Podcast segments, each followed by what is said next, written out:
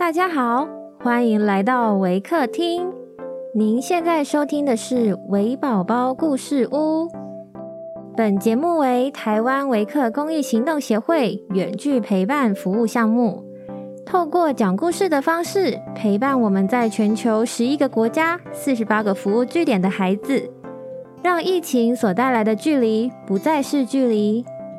本集节目由 Land Research Taiwan 录制支持。亲爱的听众，我是 Mr. Adam，今天要讲的故事是《跳跃青蛙》。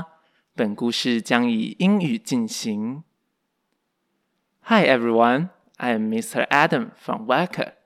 Today I'm going to share a story about the leapfrog. The leapfrog. A flea, a grasshopper, and a leapfrog once wanted to see which could jump highest. And they invited the whole world and everybody else beside who chose to come to see the festival. Three famous jumpers were they, as everyone would say. When they all met together in the room, I will give my daughter to him who jump highest, exclaimed the king for it is not so amusing where there is no prize to jump for. The flea was the first to step forward. He had exquisite manners and bowed to the company on all sides, for he had noble blood and was, moreover, accustomed to the society of men alone, and that made a great difference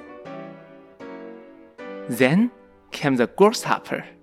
He had considerably heavier, but he was well mannered and wore a green uniform, which he had by right of birth, he said.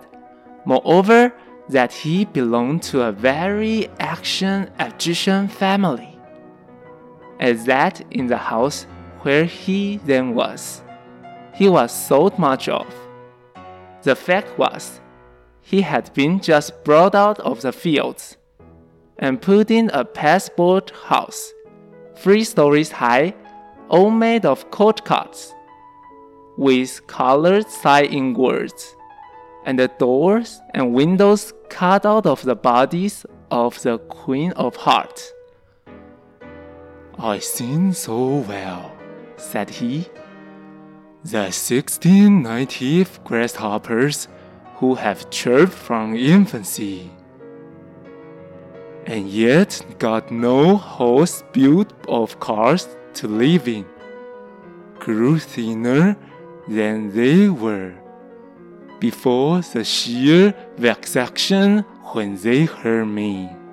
It was thus that the flea and the grasshopper gave an account of themselves, and thought they were quite good enough to marry a princess. The leapfrog said nothing, but people gave it as their opinion, that he therefore thought the more.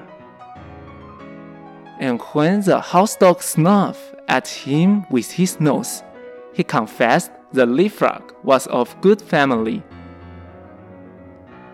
The old counselor, who had had three orders given him, to make him hold his tongue, asserted that the leapfrog was a prophet.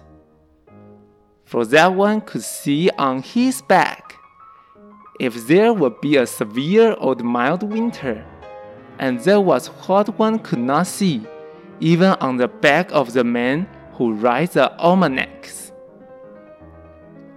I say nothing. It is true, exclaimed the king but I have my own opinion, notwithstanding. Now the trial was to take place. The flea jumped so high that nobody could see where he went to.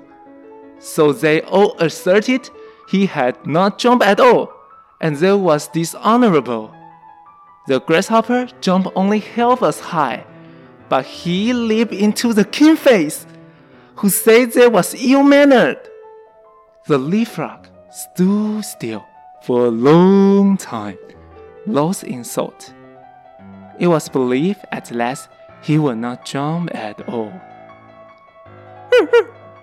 I only hope he is not unwell, said the house dog. When, pop!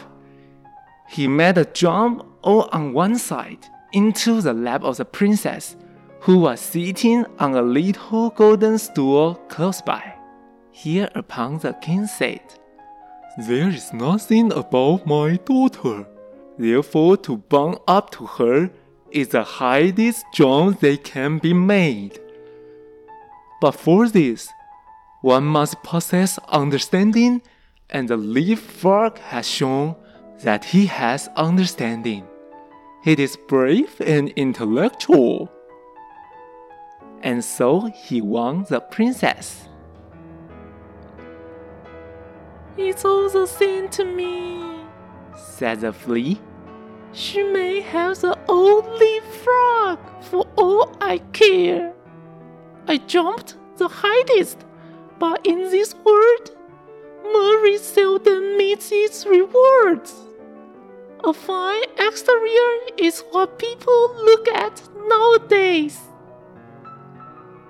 The flea then went into foreign service, where it is said he was killed. The grasshopper sat without on a green bank and reflected on worldly things, and he said too, Yes, a fine exterior is everything. A fine exterior is what people care about. And then he began chirping his peculiar sad song from which we have taken this history, and which may very possibly be all untrue, although it does stand here printed in black and white.